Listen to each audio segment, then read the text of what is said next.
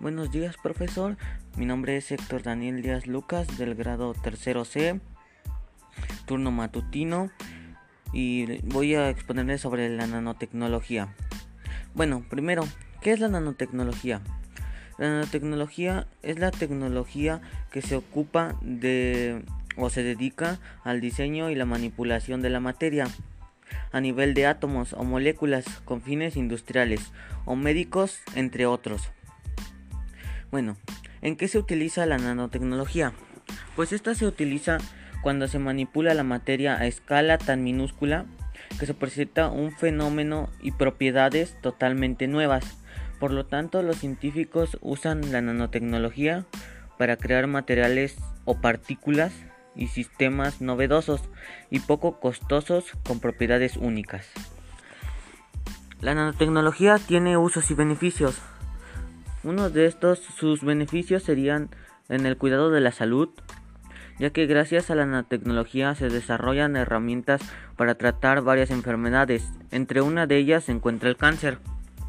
También en los deportes, porque lo utilizan o se utiliza en los bates de béisbol, raquetas de tenis, cascos para motocicletas, entre otros más. También se puede utilizar en las telas.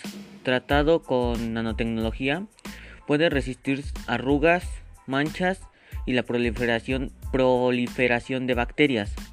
Además, la nanotecnología también ayuda en las películas, en las pantallas de la computadora, ventanas y otras superficies utilizan la nanotecnología para mejorar su capacidad de hidrofuga.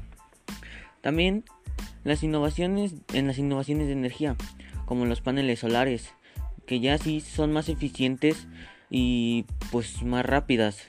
Las turbinas eólicas son más fuertes y ligeras, para que así ya no sea tan complicado tener aire o bueno así.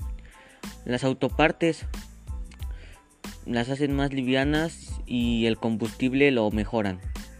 También se utiliza en el producto de cuidado personal como son los cosméticos y los, y los protectores solares.